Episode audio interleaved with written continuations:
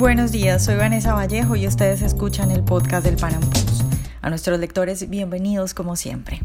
El caso de Cuba es un caso muy curioso, sobre todo en cuanto a política internacional y en cuanto a cómo el mundo ve al castrismo y a la dictadura que lleva más de 50 años en el poder. En este momento y después de todo el daño que ha hecho el castrismo, no solo a los cubanos, sino al continente entero, hay gente importante, hay medios de comunicación, hay políticos que, por ejemplo, no se refieren a lo de Cuba como una dictadura. Y a los ojos de los líderes políticos del continente, pues Venezuela, es un asunto fundamental para tratar y la atención está puesta en Venezuela. Y eso está bien, es muy importante lo que ocurre en Venezuela, pero increíblemente nadie parece hablar o preocuparse de lo que ocurre en Cuba, que viene siendo la semilla de donde sale el socialismo del siglo XXI y el origen de lo que ocurre hoy en Venezuela. En el podcast de hoy vamos a hablar de esto, de lo que Cuba vende al mundo, de cómo exporta el socialismo, de lo peligroso que es y del error que comete el continente ignorando lo que ocurre en la isla. Nuestra invitada de hoy es Joaxis Marcheco, una opositora al régimen cubano que ahora está exiliada en los Estados Unidos. Ella es activista por los derechos humanos en Cuba y coordinadora del Instituto Patmos. Joaxis, buenos días y muchas gracias por estar hoy con nosotros. Buenos días y gracias a ti. Bueno, yo quisiera empezar preguntándote por que hablemos un poco de la influencia que puede tener Cuba en Latinoamérica y sobre todo de cómo de cómo han ignorado eso, ¿no? Porque yo creo que pues bueno, Cuba lleva más de 50 años en, en lo que está y parece que en, en, ninguna parte se preocupan específicamente por Cuba porque bueno es una isla ya y no pasa lo mismo que en Venezuela que salen todos a inundar al continente y eso sin embargo la influencia de Cuba es es muy importante. Lo que pasa en Venezuela no sería igual si no estuviera Cuba. Entonces empiezo preguntándote pues por un panorama eh, general de, de, la influencia de Cuba en, en Latinoamérica y bueno, incluso uno podría ir más allá. Bueno, la injerencia y la influencia, porque no solamente podemos hablar de influencia, sino de injerencia como tal, de Cuba es obvia, es clara, y creo que de hecho ya eh, el mismo gobierno de los Estados Unidos el presidente Donald Trump eh, y también el secretario de Estado de los Estados Unidos, eh, Mike Pompeo, han hablado acerca de, este tema, ¿no? que Cuba es clave en todo lo que está sucediendo en países como Venezuela, como Nicaragua y como Bolivia. Cuba ha exportado a Latinoamérica eh, su ideología, yo siempre digo entre comillas, porque no considero que sea una ideología como tal, o sea, no tiene una fundamentación ideológica eh, muy profunda o muy certera, ¿no? pero sí su método o su sistema eh, de gobierno y eso se ve reflejado en estos gobiernos eh, totalitarios que emplean precisamente los mismos métodos que utiliza el Ministerio del Interior en Cuba, la seguridad del Estado, la misma forma de represión la misma manera de dominación al pueblo. Eh, si te fijas en Venezuela, eh, todo comenzó con Hugo Chávez, las cosas no iban quizás tan mal, pero ya hemos visto que con el gobierno de, o con el desgobierno de Maduro, pues Venezuela ha comenzado a destruirse y es como si fuera caminando los mismos, las mismas pisadas del sistema en Cuba. Es exactamente lo mismo. Comienzan eh, creando una base supuestamente social más digna, más justa que la de gobiernos anteriores y luego pues todo comienza a desmoronarse porque lo único que le interesa es sostenerse en el poder, permanecer. Y es una, como decirte, una fotocopia de lo que pasa en Cuba, porque son precisamente los cubanos quienes orientan y quienes le dicen a estos gobiernos qué es lo que deben hacer. O sea, desde Cuba salen todas las orientaciones, salen las órdenes, eh, sale todo. Y obviamente la injerencia es visible porque son los militares cubanos y es la contrainteligencia cubana la que se introduce, la que está ahora mismo en Venezuela diciendo qué se debe hacer, cómo se debe hacer, qué camino se debe tomar. O sea, es evidente, es totalmente evidente. Yo, Axis, específicamente ¿qué podemos hablar o, o qué podemos analizar de lo que de lo que Cuba le vende a otros países, ¿no? Porque yo digo que ese es como, como, el único producto de exportación, ¿no? Cuba vive de eh, asesorar, por decirlo de alguna forma, a gente como Maduro, a gente como Ortega.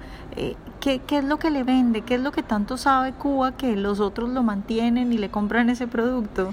Bueno, imagínate si te digo que el sistema cubano lleva sobreviviendo 60 años pues ese es el producto que vende. O sea, cuál es la fórmula que ellos emplean para poder sostenerse en el poder eh, y que lo han logrado durante tanto tiempo. Cómo han podido eh, permanecer engañando incluso a la opinión pública mundial. Porque como tú bien me preguntabas hace un rato y decías, eh, todo el mundo se hace como el de la vista gorda con respecto a Cuba. Actualmente se señala hacia Maduro, se señala hacia Venezuela, pero se obvia de alguna manera eh, la situación que viven los cubanos y muchas veces se le llama dictador a Maduro, pero no se le llama dictador al régimen cubano, no se le dice dictador a Raúl Castro, por ejemplo. Entonces, esa es la fórmula. ¿Cómo he logrado yo sobrevivir durante 60 años, incluso muchas veces vendiendo un discurso que otros llegan a creerse, ¿no? Pues esa es la fórmula que ellos le venden a Maduro, le venden, eh, por supuesto, a Ortega en, en, Nicaragua y a Evo Morales en, en, Bolivia y la siguen vendiendo en todo el continente. Eh, y no solamente en el continente, en el mundo entero. O sea, esa es la fórmula, cómo sobrevivir. Cómo yo hago que todo un pueblo caiga en una total necesidad material y que además sea un pueblo que pueda caer también en una necesidad espiritual para yo poder dominarlo mejor. Los cubanos, por ejemplo, se la pasan pensando cómo sobrevivo el día a día. No tengo que comer, no tengo que ponerme, qué ropa ponerme. Eh, y así de esa manera, pues, eh, el gobierno lo puede, lo puede subyugar mejor, lo puede dominar mejor. El Estado puede controlarlo todo. Y esa es la fórmula. Si te das cuenta, es la misma, o sea, Venezuela es una versión de Cuba. ¿En qué estado están los venezolanos en la actualidad? En un, estado de pobreza, de, de depravación económica total. Y es precisamente esa la fórmula.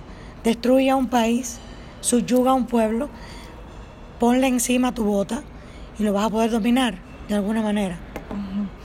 Yo así hace un tiempo un amigo mío me contaba que eh, su, su, tío vivía en Cuba y eh, el papá de mi amigo, es decir, el hermano, logró salir pues en la época en la que era prácticamente imposible salir de Cuba.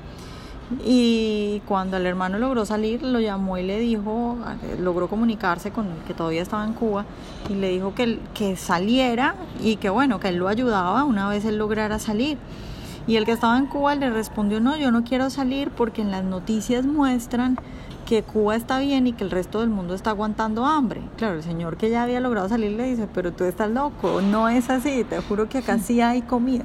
Yo no sé cómo es, bueno, tú saliste hace muy poco de Cuba, entonces tú sí tienes claro y obviamente debes tener familiares y todo, ¿Cómo es ahora eso? Porque, claro, es una de las estrategias que tú estás contando y es cómo pueden lograr que la gente crea cosas que para uno, pues con un simple acceso a Internet se da cuenta de que son completamente mentiras. Entonces, es, háblanos un poco, digamos, de esa técnica que utiliza el gobierno de decir cosas para nosotros ridículos, pero que parece que los cubanos se las creen incluso. Bueno, no creo que sea tan así, o sea, tan como que los cubanos creen que Cuba es lo máximo y que el resto del mundo eh, no sirve. No, claro, yo te estoy hablando de esto fue hace muchos años, me imagino que habrá disminuido, pero debe eh, haber cosas que... Obviamente los cubanos, o sea, la, la situación de los cubanos es compleja de entender. Cuba es una isla, o sea, estamos rodeados de mar. No es lo mismo, por ejemplo, el caso de Venezuela, que tiene fronteras terrestres que quizás puedan cruzar con mayor facilidad, escapar del régimen con mayor facilidad, tal vez tengan una mejor referencia del mundo, porque además en el caso de Venezuela, por ejemplo, la Internet, eh, o sea, a ver cómo te digo, Venezuela hace solamente 20 años que está viviendo esta situación y la situación crítica, crítica. Hace muy poco. Hace muy poco, desde que está Nicolás Maduro en el poder. Los cubanos estamos viviendo nuestra crítica situación hace 60 años, desde el año 1959. Eh, yo que viví en Cuba hasta hace tres años, te digo que nunca tuve acceso total a Internet. Eh, mis hijas, por ejemplo, cuando salieron por primera vez de Cuba, que pudieron coger la Internet, no querían salirse, eh, porque era como que, wow, este es el mundo real, esta es la libertad. Esto yo no lo sabía, no lo conocía. Por lo tanto, el dominio que ha ejercido el régimen cubano sobre los cubanos ha sido mayor y creo que de alguna manera eh, todavía lo ejerce aún cuando hay eh, ciertas brechas de libertad, ¿no? Porque bueno, lamentablemente para el régimen ellos han tenido que abrir ciertas puertas, ¿no? A, muy, muy a, a su eh, a su a no querer, ¿no? Porque realmente si fuera por el régimen cubano, los cubanos estuvieran todavía encerrados en esa burbuja que ellos crearon desde el año 1959. Pero si los cubanos no tuvieran una idea de lo que es el mundo exterior, no quisieran irse. Y yo te aseguro, te garantizo, que es muy grande el porciento de cubanos que quiere salir de Cuba, que quiere irse. Eh, y yo creo que esa es la mayor respuesta del pueblo cubano, de que no quieren el régimen en el que viven, que quieren vivir en, libertad y que quieren la prosperidad que precisamente el régimen no, les ha permitido tener. Eh, los cubanos tienen una idea, eh, incluso aquellos que no han salido al exterior, y creo que esa idea les viene precisamente de la cantidad de cubanos que viven en el exterior y que les pueden de algún modo comunicar cómo es la vida fuera de Cuba, ¿no? Eh, y eso por supuesto la, la añoran, lo añoran los cubanos es obvio. Los cubanos quieren vivir en prosperidad, porque además te voy a decir algo, a los cubanos les gusta la buena vida, les gusta vivir bien, como a todo el mundo, y quisieran pues tener una situación mucho mejor.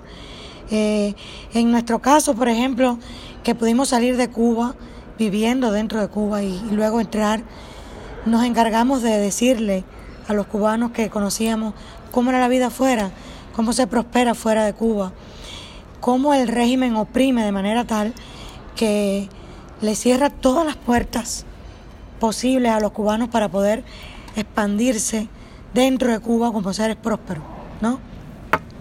Eh, si tú pudieras ser un cubano libre dentro de Cuba y pudieras establecer tus propios negocios, eh, sencillamente expresarte de la mejor manera desde todos los puntos de vista, cultural, religioso, eh, político, económico, si, el, si, si no existiera el régimen y tú pudieras ser una persona 100% libre en la expresión global de la, de la palabra, ¿no? Pues Cuba sería un mejor país, los cubanos serían mejores y el pueblo de Cuba sería mejor. Pero no podemos olvidar que básicamente eh, la mejor referencia que tienen los cubanos es precisamente antes de 1959 y eso el régimen también lo ha manipulado. Claro, ya para terminar y voy a enlazar esto con lo que te preguntaba porque, bueno, a ver, esto algunas veces se lo he dicho a algunos cubanos que, que les ha parecido un poco chocante, yo lo entiendo perfecto, pero quisiera saber cuál es tu opinión, porque alguna vez le escuché a alguien decir eh, que los cubanos eran personas muy acostumbradas y él se refería a que cómo es posible que tantos años y hablaba también él de que, bueno, que tú en Cuba no ves, digamos, noticias como las protestas que hay, hubo en Venezuela o cosas así. En ese momento yo le dije a él, bueno, pero es que esta gente tiene, lo que yo pienso es que tienen un lavado de cerebro, que tienen generaciones tras generaciones acostumbrados a eso, eh, niños que nacen en eso, en Venezuela apenas está empezando a pasar eso como lo hablábamos y eso lo enlazo también con lo que te preguntaba antes de cómo un régimen puede dañar la cabeza y cómo puede hacer que la gente se acostumbre a algo o, tú cómo lo ves o, es que, que no hay esa, esa, digamos, gente acostumbrada a vivir así que ya perdió la esperanza? Bueno, tres cosas. Sí hay gente dentro de Cuba que ha perdido la esperanza porque no ven la forma de poder salir de la situación actual. Eh, han creído o creen todavía que el régimen es insuperable, que es inmortal y es también una de las estrategias que el régimen ha logrado en la mentalidad de muchos cubanos. eh, resisten la opresión de manera eh, callada porque es un pueblo que no podemos olvidar está en un estado de supervivencia. Eh, no es un pueblo que puede crear, que puede ser libre de, de expresarse o de crear, sino un pueblo que está sencillamente buscando técnicas de sobrevivir. Cómo sobrevivo al día de hoy y cómo llego al día de mañana, ¿no? Eh, pero creo que ese factor que te decía, de que lamentablemente en la mentalidad de muchos cubanos está que el, que el, que el régimen perdón, es insuperable, es uno de los factores más importantes y que es algo que, que, el pueblo cubano tiene que desprenderse, tiene que abrir los ojos y pensar que sí se puede superar la situación actual, que el régimen puede puede eh, acabarse, que podemos vencerlo. Y eso creo que es algo muy importante. Eh, lo otro es que el régimen domina eh, todos los medios. En Cuba no hay medios independientes, no hay medios alternativos que puedan llegar a la mayor cantidad. O sea, pueden existir, por ejemplo, los el periodismo independiente, que es muy incipiente, pero eh, los medios que lleguen a, las masas, que sean alternativos al régimen, eso no existe. Por lo tanto, la información, ¿quién la domina? El régimen. Eh, ellos van a manipular, como lo hacen, y son los que llevan, por supuesto, la noticia y la información que a ellos les conviene al pueblo. Por lo tanto, por ejemplo, muchas de las cosas que suceden en Venezuela, de, las protestas masivas o que ocurren en Nicaragua, el régimen se las lleva al pueblo de Cuba de la manera que ellos eh, entienden que debe ser, de, forma manipulada, ¿no? Eh, la misma situación, por ejemplo, del discurso del gobierno norteamericano con respecto a Cuba o con respecto a Venezuela, ellos lo manipulan, lo tergiversan y de esa forma es que lo llevan al, al pueblo de Cuba. Son tres factores que yo creo que son importantes. Uno, que el pueblo de Cuba eh, todavía no entiende que puede derrotar al régimen, cree que es insuperable ese régimen. Eh, dos, que obviamente no es un pueblo que vive en libertad de expresarse, de poder escoger lo que ellos deciden, lo que ellos quieren para su futuro y por lo tanto han perdido de alguna manera la esperanza. Y tres, que el, el régimen cubano tergiversa y manipula la información porque ellos son dueños de los medios. Ahora sí, ya para terminar, porque todo esto es muy clave respecto a, al, Internet, porque por Internet, por ejemplo, la gente se comunica para decir la marcha es en tal lugar, eso es lo que sucede en Venezuela. ¿Qué tan difícil es tener Internet en Cuba? Es difícil por muchas razones. En primer lugar, porque el costo del Internet en Cuba es elevadísimo y no todos los cubanos pueden acceder a, a, a poder comprar tiempo de Internet. Es difícil porque además todavía el régimen eh, sigue controlando eh, el acceso, sigue incluso controlando eh, los sitios que se pueden, a los que se pueden acceder. Ellos todavía logran de alguna manera mm, filtrar cuáles son los sitios que la gente puede, a los que la gente puede tener acceso. O sea, en Cuba la gente no tiene internet en su casa, sino tiene que ir a unos sitios específicos a conectar. Bueno, ya pues algunos pueden, algunos pueden tener, eh, pueden acceder a, la internet de sus casas, de, de sus teléfonos, pero todo esto es muy limitado.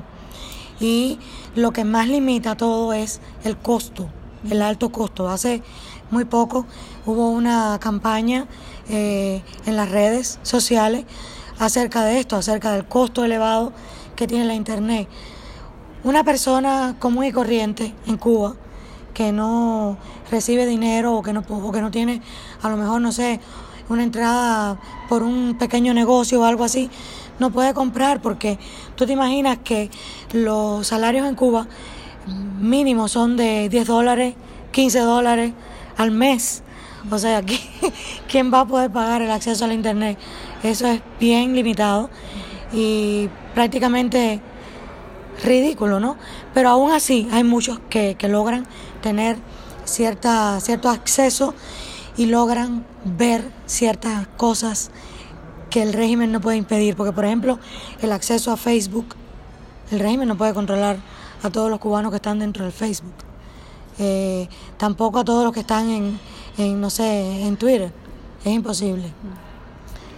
Bueno, Joaxi, pues muchas gracias por estar hoy con nosotros. Yo, gracias a ti. Ojalá hayan disfrutado nuestra entrevista de hoy. Recuerden seguirnos en nuestro canal de YouTube y en nuestras redes sociales y nos vemos en un próximo Panam Podcast.